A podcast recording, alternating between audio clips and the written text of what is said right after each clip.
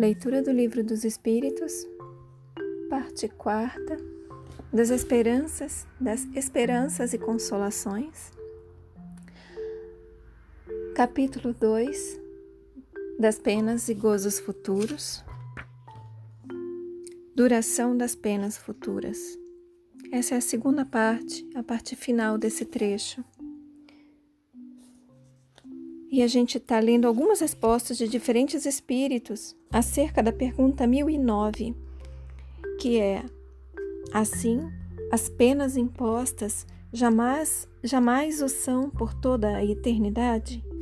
E ontem a gente ouviu a resposta de Santo Agostinho, a resposta de, do Espírito Lamené e a resposta de Platão a essa pergunta sobre as penas serem eternas. E agora a gente vai vê a resposta de Paulo, o apóstolo. Gravitar para a unidade divina. Eis o fim da humanidade. Desculpa, gente, eu tô, tô sentindo de reler a resposta de Platão, então vamos lá, que foi a última que a gente leu ontem. Então, voltando para a resposta de Platão sobre as penas que jamais o são por toda a eternidade. Guerras de palavras, guerras de palavras. Ainda não basta o sangue que tem desfeito correr. Será ainda preciso que se reacendam as fogueiras? Discutem sobre palavras, eternidade das penas, eternidade dos castigos. Ignorais sobre ignorais então que o que hoje entendeis por eternidade não é o que os antigos entendiam e designavam por esse termo? Consulte o teólogo as fontes e lá descobrirá, como todos vós, que o texto hebreu não atribuía esta significação ao vocábulo que os gregos, os latinos e os modernos traduziram por penas sem fim irremissíveis. Eternidade dos castigos corresponde à eternidade do mal. Sim, enquanto existir o mal entre os homens, os castigos subsistirão Importa que os textos sagrados se interpretem no sentido relativo. A eternidade das penas é, pois, relativa e não absoluta. Chegue o dia em que todos os homens, pelo arrependimento, se revistam da túnica da inocência, e desde esse dia deixará de haver gemidos e ranger de dentes. Limitada tendes, é certo, a vossa razão humana, porém, tal como atendes, ela é uma dádiva de Deus. E com o auxílio dessa razão, nenhum homem de boa fé haverá que de outra forma compreenda a eternidade dos castigos. Pois que fora necessário admitir-se por eterno o mal. Somente Deus é eterno, e não poderia ter criado o mal eterno. Do contrário, forçoso seria tirar-se-lhe o mais magnífico seu, dos seus atributos, o soberano poder porquanto não é soberanamente poderoso aquele que cria um elemento destruidor de suas obras. Humanidade, humanidade, não mergulhes mais os teus tristes olhares nas profundezas da terra, procurando aí os castigos. Chora, espera, espia e refugia-te na ideia de um Deus intrinsecamente bom, absolutamente poderoso, essencialmente justo. Platão. E aqui é a resposta do apóstolo Paulo. Gravitar para a unidade divina, eis o fim da humanidade. Para atingi-lo, três coisas são necessárias: a justiça, o amor e a ciência. Três coisas lhe são opostas e contrárias: a ignorância, o ódio e a injustiça. Pois bem, digo-vos em verdade que mentis a esses princípios fundamentais, comprometendo a ideia de Deus com o lhe enxergardes a severidade. Duplamente a comprometeis, deixando que no espírito da criatura penetre a suposição de que há nela mais clemência, mais virtude, amor e verdadeira justiça do que atribuís ao ser infinito. Novamente, pois bem, digo-vos, em verdade, que mentis a estes princípios fundamentais, comprometendo a ideia de Deus, com o lhe enxergares, com o lhe enxergardes a severidade. Duplamente a comprometeis, deixando que no espírito da criatura penetre a suposição de que há nela só um pouquinho de que há nela mais clemência, mais virtude, amor e verdadeira justiça do que atribuís ao Ser Infinito. Destruís mesmo a ideia do inferno, tornando-o ridículo e inadmissível às vossas crenças, como o é aos vossos corações o horrendo espetáculo das execuções, das fogueiras e das torturas da Idade Média. Pois que, quando banida, se acha para sempre das quando banida se acha para sempre das legiões humanas a era das cegas represálias, é que esperais mantê-la no ideal?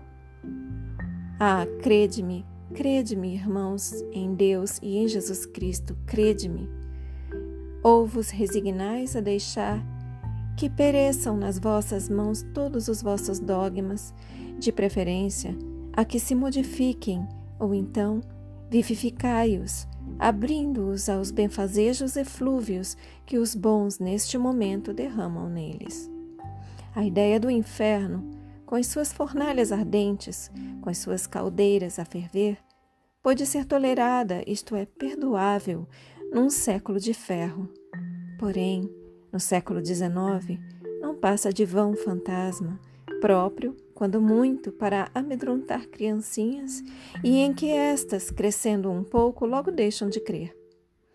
Se persistirdes nessa mitologia aterradora, engendrareis a incredulidade, mãe de toda a desorganização social. Tremo, entrevendo toda a ordem social abalada e a ruir sobre os seus fundamentos, por falta de sanção penal homens de fé ardente e viva, vanguardeiros do dia da luz, mãos à obra, não para manter fábulas que envelheceram e se desacreditaram, mas para reavivar, revivi revivificar a verdadeira sanção penal sob formas condizentes com os vossos costumes, os vossos sentimentos e as luzes da vossa época. Quem é, com efeito, o culpado? É aquele que, por um desvio, por um falso movimento da alma, se afasta do objetivo da criação, que consiste no culto harmonioso do belo, do bem, idealizados pelo arquétipo humano, pelo homem-deus, por Jesus Cristo. Que é o castigo? A consequência natural derivada desse falso movimento. Uma certa soma de dores necessária a, des a desgostá-lo da sua deformidade pela experimentação do sofrimento. Novamente, que é o castigo? A consequência natural derivada desse falso movimento. Uma certa soma de dores necessária a desgostá-lo da sua deformidade para experimenta pela experimentação do sofrimento.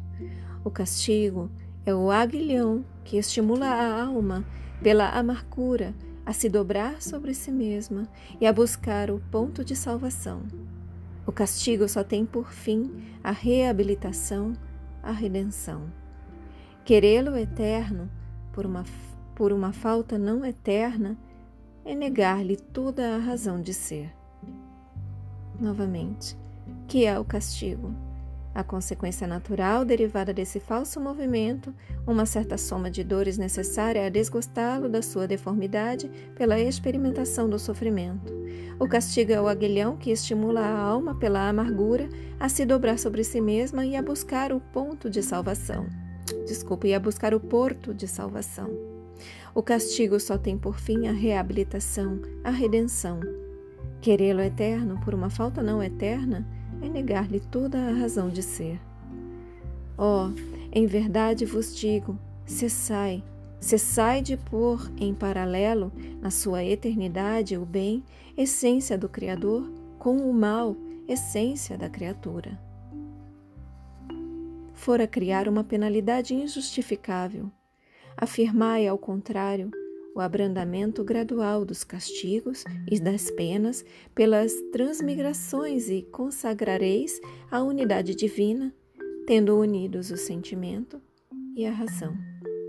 Novamente, Oh, em verdade vos digo, cessai, cessai de pôr em paralelo na sua eternidade o bem, essência do Criador, com o mal, essência da criatura. Fora criar uma penalidade injustificável.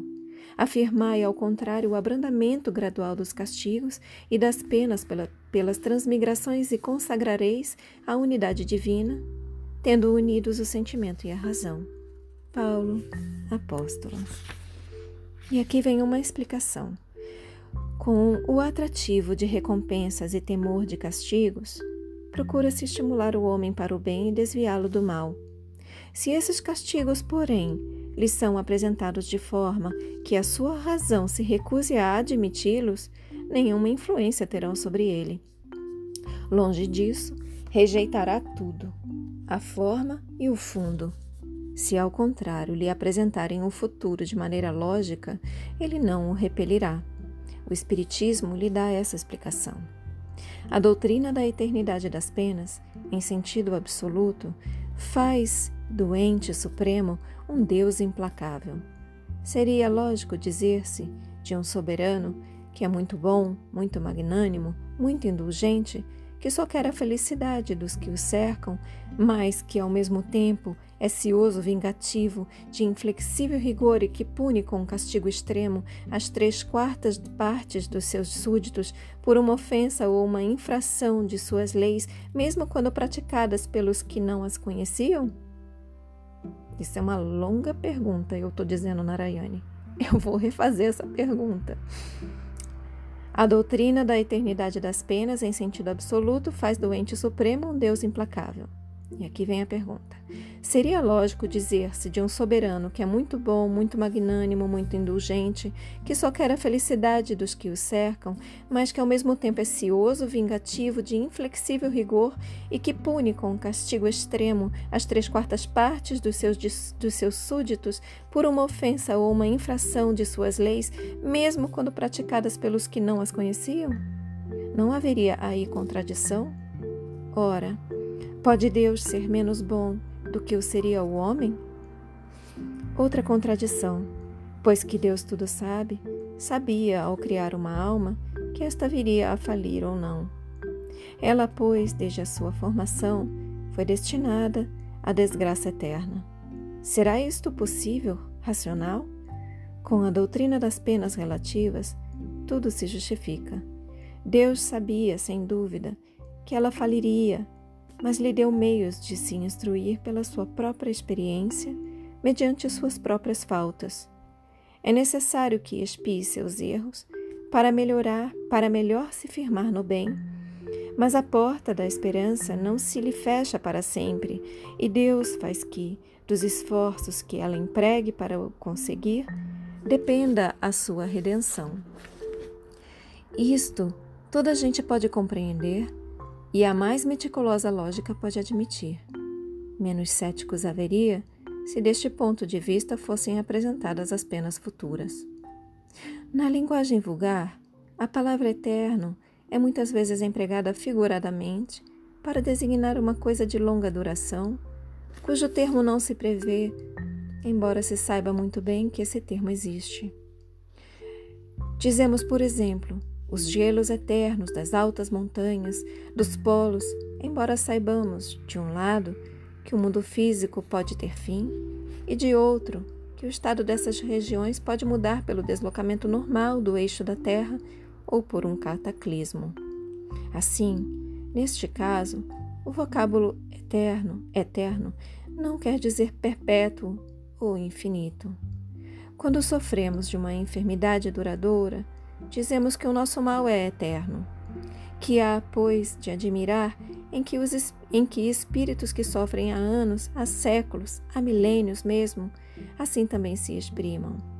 Não esqueçamos, principalmente, que não lhes permitindo a sua inferioridade divisar o ponto extremo do caminho, creem que terão de sofrer sempre o que lhes é uma punição. Ademais, a doutrina do fogo material das fornalhas e das torturas tomadas ao tártaro do paganismo, está hoje completamente abandonada pela alta teologia e só nas escolas esses aterradores quadros alegóricos ainda são apresentados como verdades positivas por alguns homens mais zelosos do que instruídos, que assim cometem grave erro, porquanto as imaginações juvenis, libertando-se dos terrores, poderão ir aumentar o número dos incrédulos. A teologia reconhece hoje que a palavra fogo é usada figuradamente e que se deve entender como significando fogo moral. Os que têm acompanhado, como nós, as peripécias da vida e dos sofrimentos de além-túmulo, por meio das comunicações espíritas, hão podido convencer-se de que, por nada terem de material, eles não são menos pungentes. Mesmo relativamente à duração, alguns teólogos começam a admiti-la no sentido restritivo acima indicado e pensam que, com efeito, a palavra eterno se pode referir às penas em si mesmas como consequência de uma lei imutável e não à sua aplicação a cada indivíduo. No dia em que a religião admitir essa interpretação, assim como algumas outras também decorrentes do progresso das luzes, muitas ovelhas desgarradas reunirá. Novamente, os que têm acompanhado, como nós, as peripécias da vida e dos sofrimentos de além-túmulo, por meio das comunicações espíritas, hão podido convencer-se de que, por nada terem de material, eles não são menos pungentes. Mesmo relativamente à duração, alguns teólogos começam a admiti-la, admitir a palavra eterno, no sentido restritivo acima indicado, e pensam que, com efeito, a palavra eterno se pode referir às penas em si mesmas como consequência de uma lei imutável, e não à sua aplicação a cada indivíduo. No dia em que a religião admitir esta interpretação, assim como algumas outras também decorrentes do progresso das luzes, muitas ovelhas desgarradas reunirá. Feche os olhos. Deixem que essas palavras se aprofundem em vocês. Assumam a intenção de contemplar por mais algum tempo sobre essas palavras. Expressem gratidão aos seus guias, mentores, protetores e anjo guardião. Expressem gratidão a Deus. Agradeçam a si mesmos pela continuidade na leitura. E eu também agradeço a vocês pela oportunidade. Boa noite. Namastê.